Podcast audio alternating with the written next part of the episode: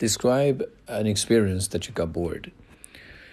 I'm going to talk about the most tedious experience that I've ever had in my life.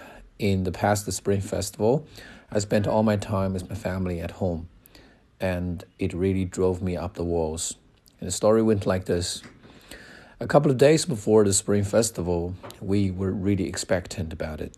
And when you walk in the street, uh, you could see that all the shops and street lamps are decorated with uh, red lanterns or some red ribbons, and even the air was boisterous.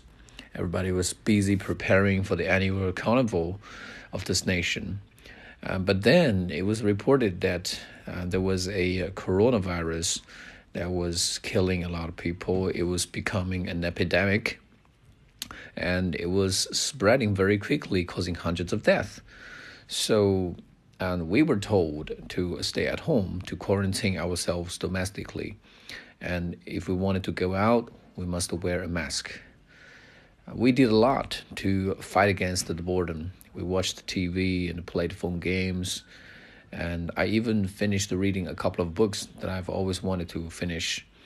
And every day the first thing that i did when i woke up from bed was checking the latest stats about the coronavirus in the hope that um, people could be cured and that the, this epidemic could be over.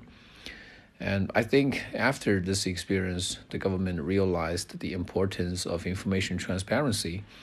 And I also personally did some soul searching. I decided never to purchase animal products again.